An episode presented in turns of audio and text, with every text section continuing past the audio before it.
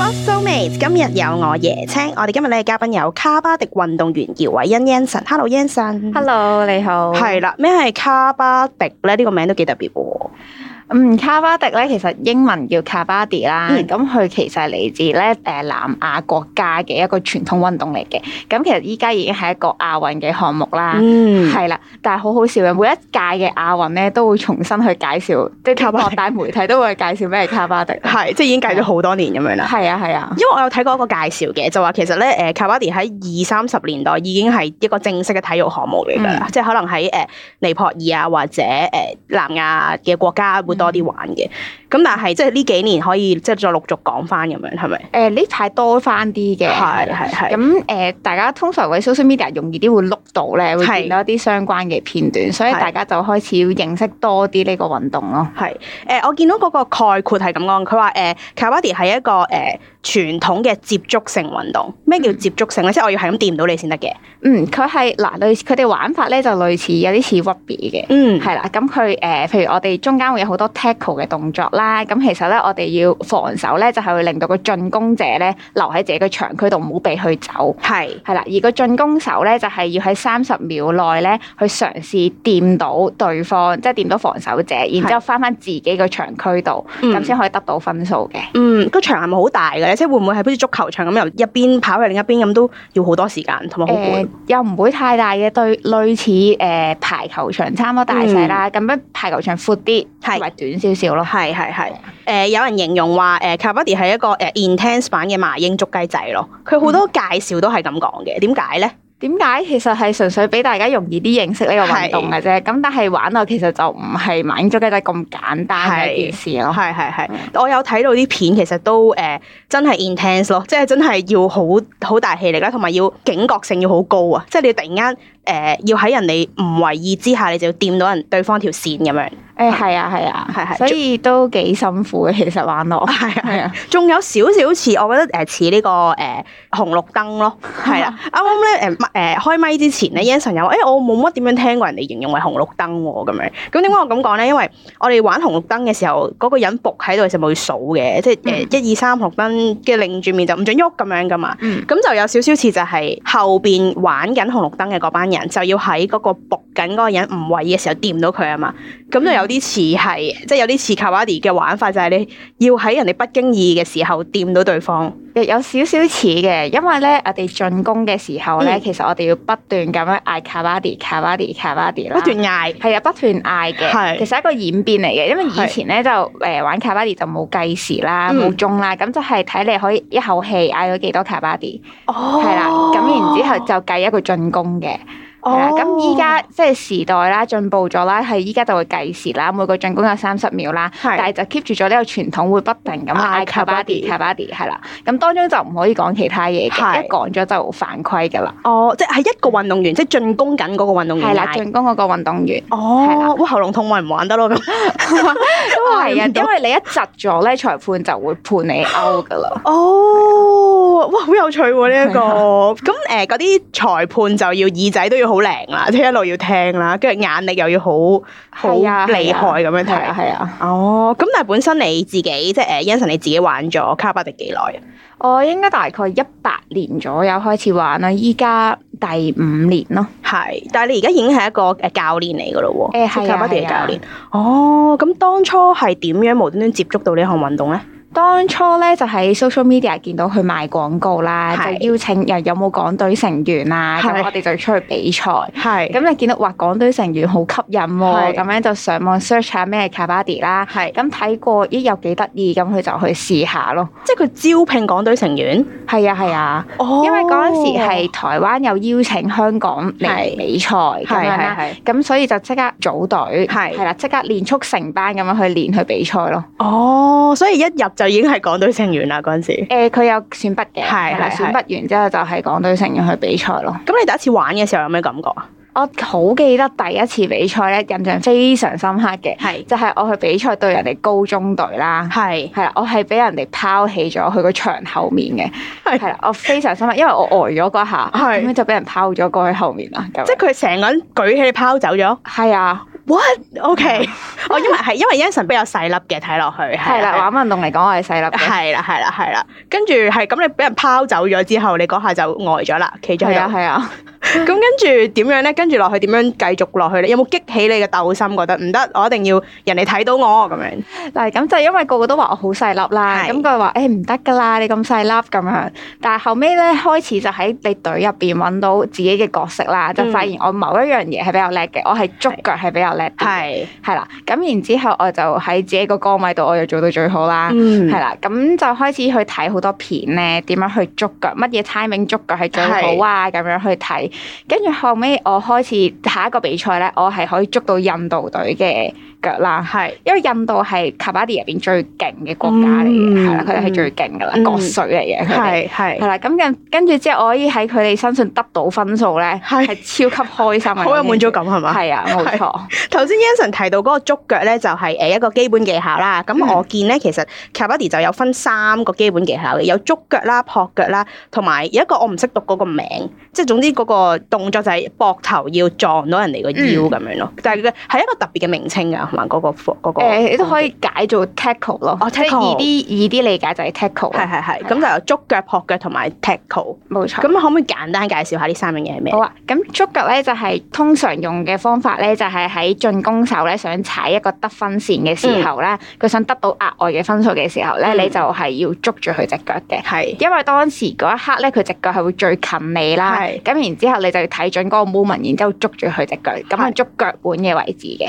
哦係啦咁即係如果捉高少少都唔得嘅，譬如捉到小腿嗰位就唔得㗎啦。誒，因為小腿會粗啲係咧，係就難捉啲，因為係我哋用手指，即係用成個手掌去捉咧，係咁捉小腿就好粗，好難捉得到。係咁咪係腳腕嗰個位置係最窄嘅，所以就最好捉哦咯。嗯係啊，好啦，跟住捉腳啦，另外一個叫做撲腳，係啦，撲腳就係啱啱你講話，如果捉高啲得唔得咧？就係捉小腿同埋大髀嘅位置啦。咁其實咧，我哋如果再誒、呃好啲嘅話咧，就可能係撞膝頭哥。哇！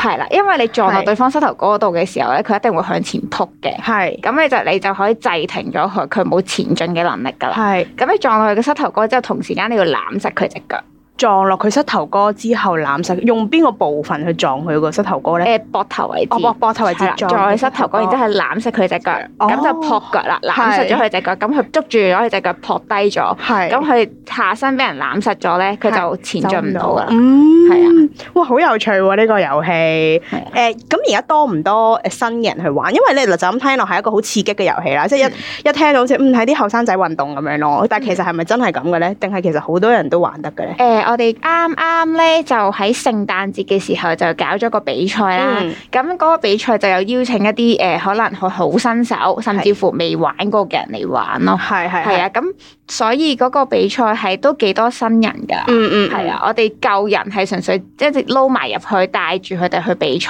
咯。係，我哋頭先咪話呢個運動係印度嘅傳統運動嚟嘅，嗯會唔會一啲係香港嘅印度人都會即係想參加去玩咁樣咧？我哋隊入邊好似冇印度人，我哋係有尼泊爾啦，嗯尼泊爾嘅隊員比較多啲。係啊咁初嚟玩嗰啲咧，即係啱啱可能我想試下玩，譬如你哋搞同樂日咁樣嗯嚟試下玩呢個運動嘅時候，係咪都有呢一批可能誒少數族裔一齊嚟玩咁樣咧？都會有㗎，嗯係啊，都有少數族裔啦。咁我哋係同佢哋都幾 friend 嘅。係 係係，佢哋有冇覺得哇？你哋玩得仲勁過我哋喎咁樣咧？誒，咁又唔會喎。係因為佢哋係會哇有得玩喎、嗯因為佢哋係本身喺可能喺自己誒、呃、國家度有認識過呢個運動啦，甚至佢哋可能過節啊，翻自己鄉下啊係就會知道呢個運動咧。咁佢哋翻到嚟香港就覺得哇，原來香港有得玩，佢哋係好開心可以一齊嚟玩咯。係，嗯，咁你誒有冇代表過香港出去比賽啊？即即係嗰陣時係有啊，去過邊度比賽？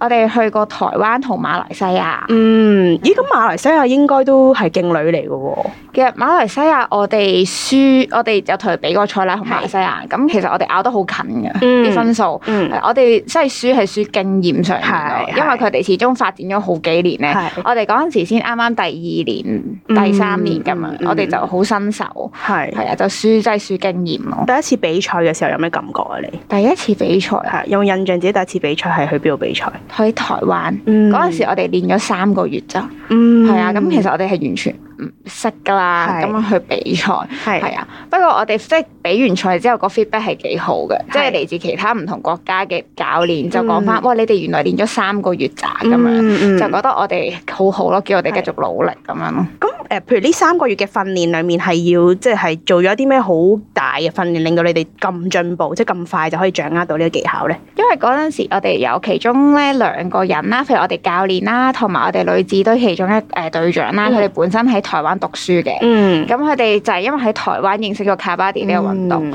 咁、然之後嗰陣時要去比賽啊嘛，咁佢哋就揾咗台灣嘅誒、呃教練啦，同埋台灣隊嘅成員咧嚟到香港，嗯真係教我哋點樣去玩卡巴迪咯。即係嗰三個月，誒、有一個禮拜佢哋嚟咗，哦跟住就係咁教我哋點樣做，點樣做，點樣做。係啊哦，咦？咁你哋去比賽嘅時候有冇見翻佢哋啊？有啊，我哋就係見翻佢哋。不過哦因為嗰個係女子比賽嚟嘅，係咁過嚟嗰啲全部都係男男嘅教練咯。係係係，咁有誒有冇話男仔玩，即係譬如嗰個進攻時間，男仔同女仔會唔會有唔同啊？最終時間一樣一樣嘅係啦。係不過個比賽時間就有唔同咯。係，係啊，咁誒你仲有玩過啲乜嘢好難忘嘅比賽啊？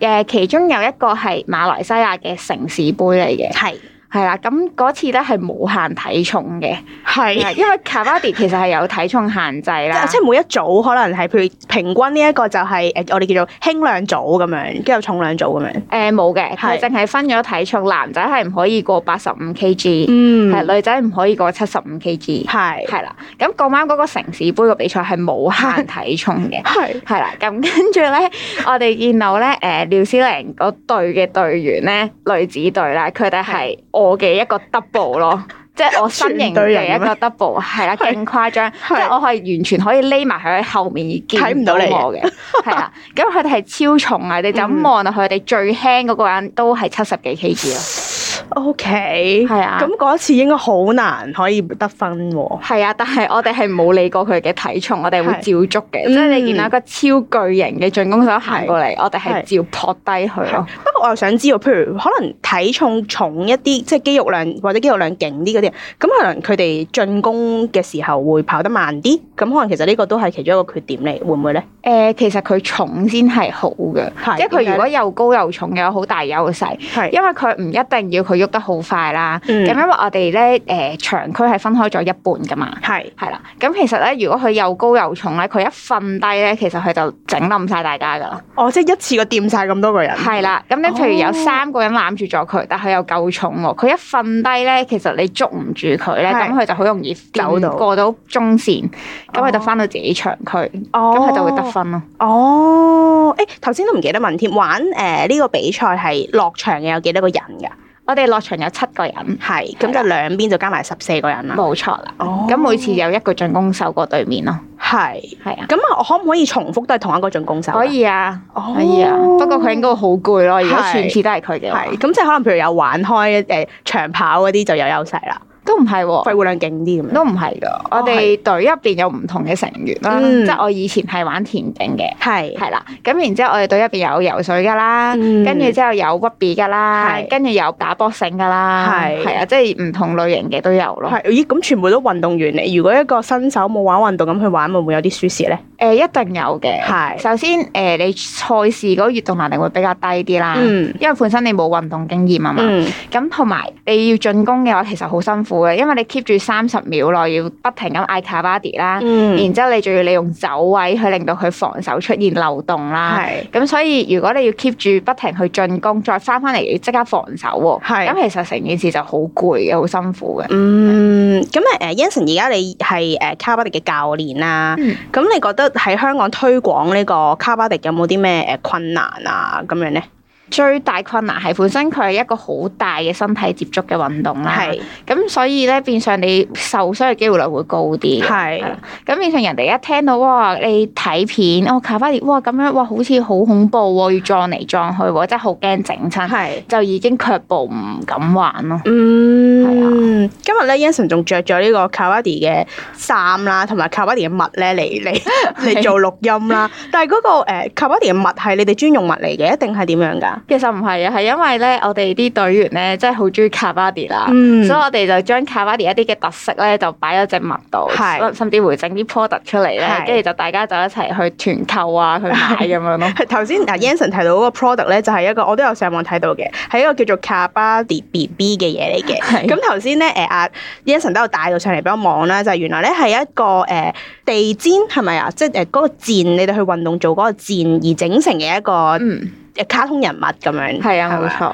嗯，你睇下好似 Yanson 咁樣，大家都好喜歡 Kabadi 類遊戲。咁點解會咁喜歡咧？究竟有啲咩咁吸引到你覺得我好想玩耐啲啊？咁樣咧？咁係因為我覺得最大嗰個位係氛圍咯，即係大家係真係好似一個屋企人咁樣嘅。嗯係係。啊，因為我哋啱啱咧就團拜完啦，咁嗯團拜完嘅時候就喺度傾偈，話點解大家都仲要留喺度啊嗯咁樣，因為大家都出晒嚟做嘢啦。係咁點解大家都仲要話一有活動都即刻出晒嚟咧？係就係大家都好中意呢，大家嘅相處模式係好舒服咯。係因為我哋可能咧多身體接觸啦，嗯本身就會比較 close 啲嘅。嗯係，同埋咧，我哋有唔滿意嘅地方咧，就直接講，卡巴迪卡巴迪咁樣，就係大家都比較直接 咯，即係係唔會轉彎換角啊，即係唔會誒懶係扮晒嘢話啊唔緊要啦，唔緊要啦，我哋冇呢 樣嘢，係係我哋真係唔滿意就直接鬧啊咁樣咯。嗯，因為咧，誒 Yanson 除咗玩呢個卡巴迪之外，仲有玩另外一個新興運動叫誒毽球啦。嗯你好似玩好多呢個新興嘅運動咁樣喎。誒都係㗎，係，你本身好中意逆潮流而行嘅。誒本身我人都唔比較唔隨波逐流嚟，嗯嗯，係係啦啦，，但係咁啱玩新興運動嘅真係咁啱咯，係係係啊。同埋我諗你可能因為你係教練啦，咁可能你去接觸一啲小朋友或者你去推廣呢項運動嘅時候，個角度係新啲咯，即係對於其他人嚟講，咁、可能呢樣嘢又大衝擊啲咯。會唔會因為咁樣令到你即係更加中意接觸新興運動咁樣？誒、我覺得新興運動喺香港嗰個定位咧，同傳統運動嘅定位係好唔同嘅。嗯，因為誒、傳統運動啦，大家都會覺得喂勁嘅人先可以去玩啦係咁樣，但係新興運動嗰個定位係你唔勁你都可以嚟玩，即即係人哋會比較容易接觸咯，即係會覺得誒呢樣嘢我可以試下先，即係即係係誒唔會覺得哇嗰啲咁勁咁我唔去玩啦咁係樣就冇咗呢一樣框框喺度咯。係。咁以你個人嘅統計，啲人通常你玩幾耐佢會決定哦，我要留喺度玩卡巴迪啦咁樣咧，係咪其玩幾耐哎實第一次嚟已經我好中意啊，咁就會繼續留喺度誒、。我哋通常都係第一下覺得好中意嘅人就留咗喺度咯。哦係啊，反而少啲話玩咗好耐好耐，玩咗幾次，跟住之後嗯我要留低，咁又冇乜喎。係啊，係通常都係玩咗一兩次，突然間哇好玩，我就留喺度，係係。跟住就一留留咗幾年咁咯。哦，頭先咧誒喺咪前嘅時候咧誒 Yanson 都有提到話，其實佢有玩呢個毽球同埋 Kabaddi 啦。咁另外佢有一個隊友咧，都係兩樣嘢都有玩嘅，係係啦，啦。咁你哋中間個古仔係點樣？可唔可以講嚟聽下？我哦當時咧就係我要宣傳 Kabaddi 啦，想俾係更加多人嚟我哋嘅試玩日咁樣啦。係，咁然之後嗰陣時咧就認識咗其中一位朋友。嗯，係啦，咁嗰位朋友咧就突然間問我：，喂，你要唔要過嚟打 Kimbo 啊？咁係樣，跟住之後就佢就嚟打 Kabaddi，我就去咗打 Kimbo 啦。係咁我就入咗 Kimbo 嘅隊伍 咯。係啦。啊所以話你哋嗰個誒關係好緊密啊，即係隊友之間嘅關係，嗯係啊可以因為咁樣拉咗去試玩其他嘅新嘢。係啊，我哋依家就因為有個誒 Kabaddi 有個隊員咧係係玩飛盤嘅，哦我哋依家有去咗一齊去玩飛啊盤， 係啊，咁會唔會啊 Kimber 見到呢班人，跟住 Kabadi 又見到呢班人，然後飛盤又見到，依家就係咁樣 啦。嗯嗱，咁所以咧，聽眾朋友你聽到咧，你就可以是但揀一個嚟試下先，跟住試完之後，你自自然就會玩埋另外嗰兩三個，或者甚至更加多嘅係新冇興遊戲咁樣。咁最後咧就係、誒點解我會請 Yanson 上嚟咧？因為咧我喺 Yanson 個 IG 度見到一句嘢，我都幾特別嘅。佢就話我們本應瘋狂和荒嗯唐。咁咧、一開始我覺得瘋狂呢個都幾 fit 你嘅 character 啦、即係你就係我咩都要試咯，即係咩都試下先咁樣，我嗯就去咗做先咁樣。咁你係咪都係咁諗咧？誒，我係咁諗㗎。係即係我哋想做嘅嘢咪去做咯，即係唔需要理咁多嘢嘅，即係要管好自己先咯。係，咁個荒唐係咩意思咧？荒唐係我哋唔需要太多掣肘，即係你覺得我係傻嘅，咁你咪傻咯，冇問題嘅。即係我哋最緊要係依照自己嗰個心情嗯，同埋自己嘅感覺去做嘢咯。係啊係啦，，所以我覺得就算你個人話你傻下傻下，你人生就係咁荒唐㗎啦，我覺得係冇問題，只要你自己覺得好好，係你舒服，其實就冇問題咯，係唔需要咁理會外面嘅嘢。啱啊！所以聽眾們，你都唔使覺得嗯，好似玩呢啲新興運動冇乜人識喎咁樣，樣，嗯，又好似攞唔到啲咩成就感喎，咁唔會㗎，你試咗就得㗎啦。